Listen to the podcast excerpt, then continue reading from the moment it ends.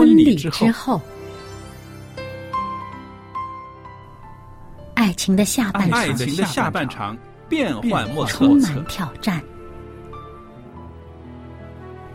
也许结婚后发现枕边人竟然和你有着天壤之别的性格。天壤之别的性格。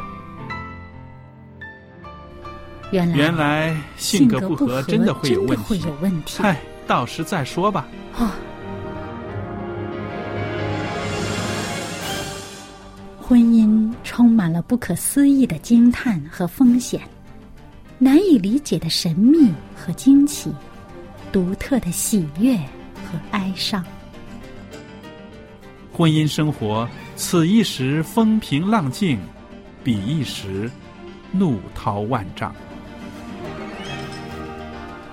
幸福的婚姻不不是没有冲突的，而是而是有能力解解决冲突。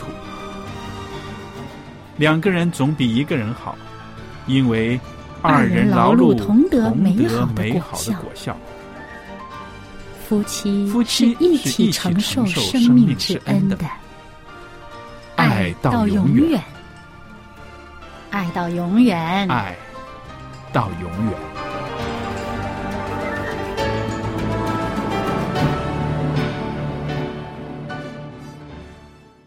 听众朋友，大家好，我是肖佳丽，现在为您主持的节目是《婚礼之后》。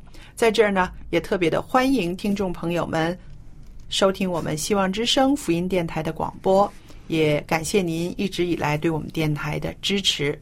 那今天呢，在节目开始的时候呢，我们也欢迎听众朋友们呢，可以把我们的节目介绍给您的朋友、您的邻居、您的同事或者是同学，希望。有更多的人能够借着希望之声福音电台，借着我们的节目呢，可以使生命中有更多的美好的事情发生。那婚礼之后这个节目呢，我们谈到的是婚姻生活中的喜怒哀乐。那每一次呢，都有小燕在这儿呢，跟我们一起分享。小燕你好，您好，大家好。那今天呢，我们跟大家要谈到的一个呃，可以说是呃，针对基督徒的夫妻来讲的一个课题，那就是怎么样让我们的生活里面的相爱程度呢可以更强。嗯这个是说到啊、夫妻之间要彼此的祷告，而不是要彼此的控告。哦，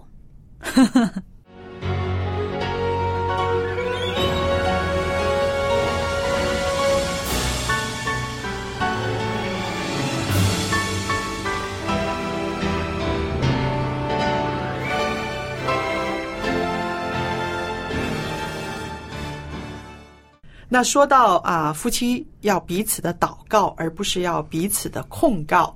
那我觉得这两个词语“祷告”和“控告”呢，颇有这个基督教的色彩，是不是？嗯，都是一个告诉，嗯但是呢，一个呢是一个祷告，是向上帝寻求帮助；是一个呢是指责。是。嗯那我想呢，呃，对所有的基督徒来说呢，呃，祷告呢是呃基督徒生命中非常重要的一件事情，对不对？嗯我们会为我们的呃自己祷告，为我们的家庭祷告，为我们的亲人祷告。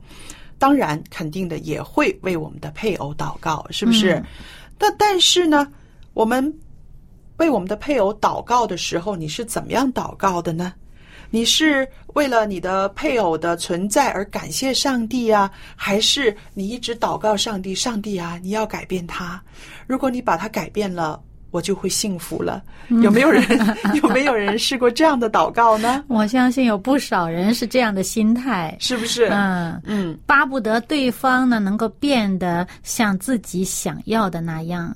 嗯，是。其实这种祷告呢，我觉得这种祷告，上帝啊，你要改变他，你一定要让他让他改好，我才会怎么怎么样呢？其实这也是一个曲线的控告，你觉不觉得呢？有那么点意思。是不是？因为你你要在上帝面前呢，呃，表现出来，因为我是一个被害者，他这个样子这个样子，所以呢，啊、我需要上帝你来帮忙了。也是一个、一个一个一种控告。啊，不过我相信在祷告里面诉苦啊是常有的事儿，尤其是呢心里有委屈的对对因为不是每一段婚姻都那么幸福，是。那么呃，总是有人呢心里真的挺难过的，那么他到上帝面前去诉苦，诉苦诉苦，他讲这个事情的时候呢，呃嗯，往往那个心态上有时候。如果有一种不忿嗯的话呢，啊、他就会产生一种控告的状态。是那么其实呢，呃，上帝是很公义的，嗯，上帝知道谁是谁非，是他也都明白我们每一个人心里边最深层的那种需要和感受。是的所以呢，其实我们不说，上帝也是知道的。只不过呢，我们到上帝面前去去倾诉的时候，是自己。对自己的一个帮助，嗯就是当你倾诉的时候呢，你这个呃说出来了。有的人他是要说出来了，他才才舒坦一点，才舒服一点，免得窝在里边难受。对对啊，那么它其它是一个一个呃呃一个舒缓的呃舒缓的一个渠道，一个方式。那么而且呢，当我们祷告的时候呢，其实呃就是我们愿意上帝介入我们的这个思想。对。那么，当你敞开这个心，呃，愿意让上帝介入到我们里面的时候呢，嗯。这个上帝的圣灵会帮助我们慢慢调整我们的心态。对，嗯，那你看哈，一节经文，这节经文哈是保罗写的，在嗯。帖撒罗尼迦前书五章，他写到他说要常常喜乐，不住的祷告，凡事谢恩，因为这是上帝在基督耶稣里向你们所定的旨意。那我们看一看前面三个啊，要常常的喜乐，不住的祷告，凡事谢恩。这里呢，其实就指出了我们人呐，嗯，我们的一个心理状态。其实我们可能不容易喜乐，嗯对不对？嗯也不会常常的祷告，嗯，更疏忽疏忽了凡事谢恩，是不是？是不是？对对对所以保罗他啊、呃只指出我们的软弱，我们每一个人的软弱。那么我们想，我们在这个祷告的过程中，我们是不是也把一些个喜乐的事、感恩的事向上帝诉说呢？那我觉得呢，啊、一个美好的关系呢，其实是需要沟通的，对不对？嗯无论是我们跟夫妻，就说丈夫妻子之间的关系，还是我们跟上帝之间的关系，还是我们跟我们父母的关系，往往都是借着这个沟通，我们倾心吐意，我们才会有这样子的这个呃关系的建立，对不对？嗯嗯那我们祷告的时候，其实也可以，我自己就觉得啊。在生活里面有困难的时候祷告，这个是啊、对我们的心情的一种舒缓，对不对？但是呢，有快乐的事情，有喜乐的事情，或者是啊、自己的配偶有了一些怎么样的成长的时候，我们更应该祷告。那所以呢，不知道这一方面呢，呃，大家是不是可以做得到呢？有快乐的事情，有赞美的事情，有感谢的事情，更应该跑到上帝面前去祷告。见到吗？凡事谢恩。是啊，嗯，不管是什么事情，嗯，都要谢恩。其实呢，遇到开心的事情呢，固然感谢啦；那么遇到不开心的事情呢，其实也应该感谢，因为这是给我们的一个成长的机会。是啊。嗯那你说怎么样把这种啊、习惯，能够把它带进到啊、婚姻生活里面呢？其实我觉得是颇有难度的，对不对？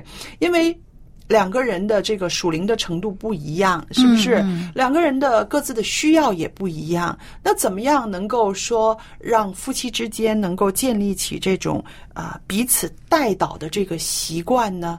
我觉得确实是需要一些技巧的。嗯，那我始终是觉得哈，嗯呃，求诸己，嗯就是你从自己做起，是，嗯，不要先指望别人去做，嗯你要先指望自己开始去做。嗯那么，当我们自己呃训练自己要有一个常常喜乐的心，呃，那么呃要凡事谢恩，嗯然后呢，每一件事情都在祷告当中交托给上帝。那么你这样的话呢，我们就是和了。上帝的旨意，其实呢，就是说从我们自己的这种锻炼开始。那么，呃，那么最好的当然呢是两方面都认同这样的方式。嗯。哈，夫妻啊、大家都是信上帝的，然后能够夫妻两个人一起同心合意的祷告呢，那是最好的。是。那么，可如果做不到，我们要先从从自己要求开始。对。对了，还有一点呢，就是说，啊、这个彼此祷告，不要彼此控告呢。我们是不要到上帝面前去控告对方，同时呢，我们也不要到人面前去控告对方。对这一点说的很好，就不要到呃家长面前去告状，不要到这个朋友面前去告状。嗯呃，因为如果这个朋友跟你的配偶其实是见面比较少，你老到他面前去诉苦啊，去控、去去去指责你的丈夫的不是的时候呢，是。呃，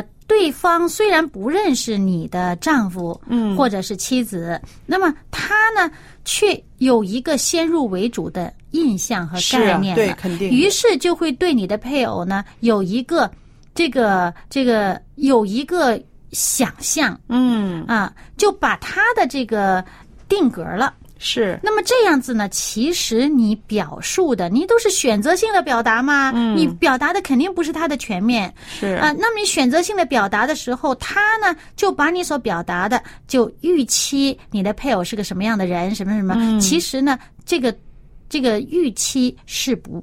不那么全面，对也也不正确的哎对，嗯所以其实呢，也是对那个你的配偶呢不是那么好，因为当他们见面的时候，如果他们有机会见或者有机会交往的话呢，嗯呃，这个就让别人对你的配偶有一个错误的评判。是。那我们从这个字面上讲啊，控告。控告接着下来会被定罪的，是不是？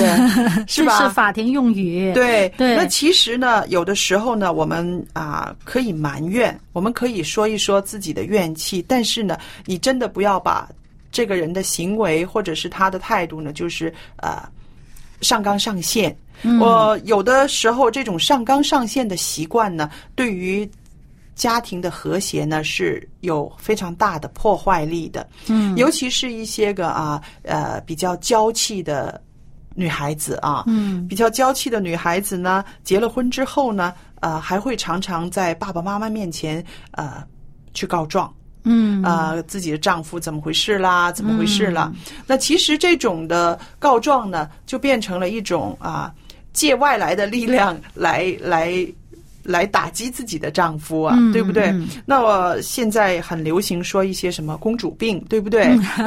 这个公主病其实呢，其中有一个方面呢，就是说到啊、这个做妻子的呢，啊、结了婚好像还没有长大。那个跟父母的期待还没有剪断，对不对？有什么事情呢？还就是还是回去爸爸妈妈那儿告状，好像要爸爸妈妈为自己出面讨个公道。那其实我们知道，圣经里面对我们的呃这个婚姻的原则是说什么？人要离开父母嗯，啊、要与你的配偶联合，是不是？其实这个心智上的离开，。对，嗯，不是说真的是我们的身体啊，呃，不再跟父母住在一块儿了啊，要跟丈夫住在一起，不只是这个，它主要是一个心智上的独立。是嗯，而且呢，当你选择要结婚，要过一个新生活、一个生命另一个阶段开始的时候呢，其实就是说，我们要在心智上要对自己有一个期许。我是一个大人了，从此我遇到的快乐也好，艰难也好，我自己有能力啊、去承担。嗯。我自己有能力去解决，嗯，是不是？那不要不要是像在小孩子时候了，一有什么事情让爸爸妈妈出头，其实呢，有的时候呃，父母的出头呢，反而会影响了两个小夫妻的这种解决困难的能力，甚至把他们的矛盾呢变得更深刻了。嗯，所以呢，就算你觉得啊，我还没有这个能力。嗯，但是呢，不要忘了，我们这一次的主题讲到什么？要彼此祷告。对啊，就是说我们的能力可以从上面来，可以从上帝那里来。是，嗯，人能帮助我们的实际上很有限，而且嗯当你依赖、惯于依赖人的帮助的时候呢，你没有办法长大的了。是嗯，所以呢，我们寻求上帝的帮助的时候呢，上帝会帮助我们成长。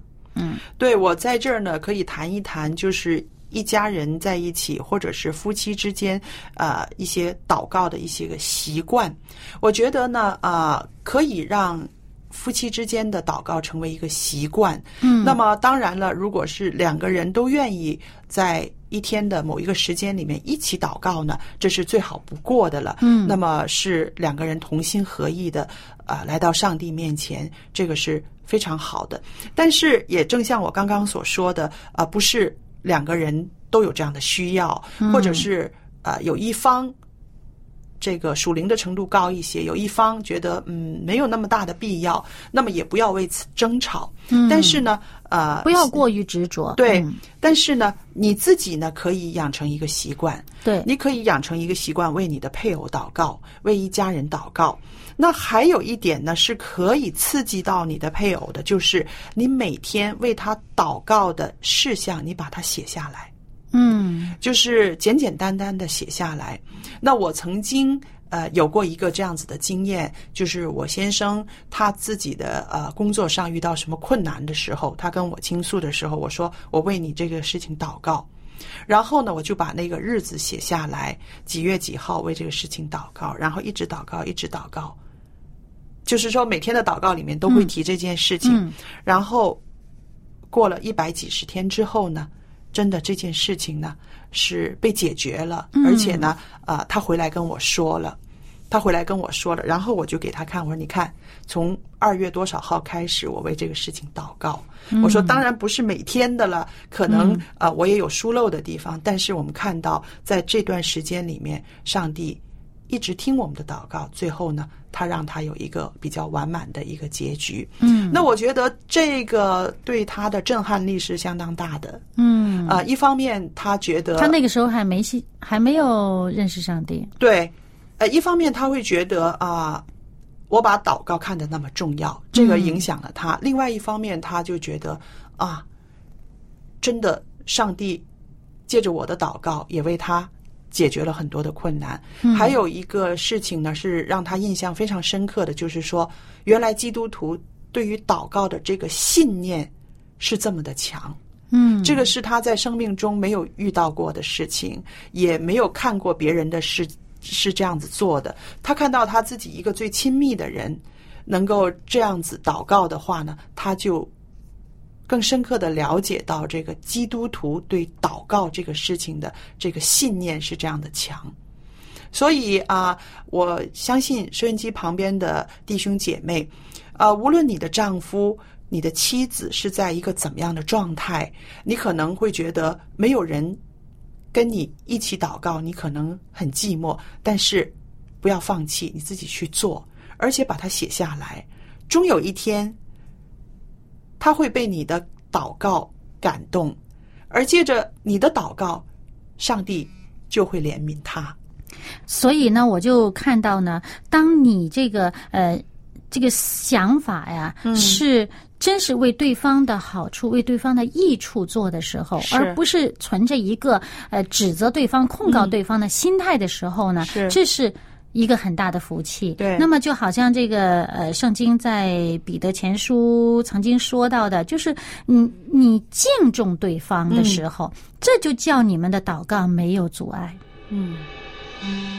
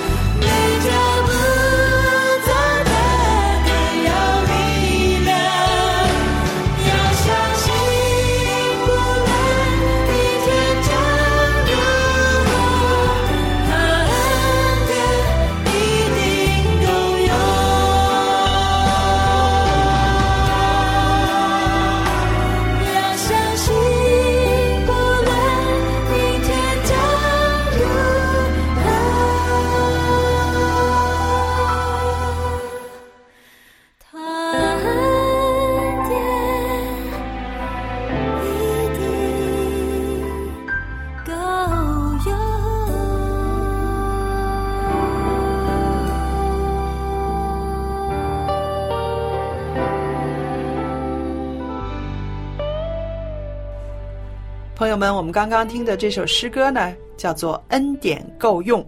愿它也成为我们的祝福，使你们夫妻的生活里面呢，有上帝的参与，让你们得着丰丰盛盛的恩典。嗯，那么今天呢，我和小燕呢，在节目中跟大家分享了啊，夫妻生活中非常重要的一环，就是要彼此祷告，而不要彼此控告。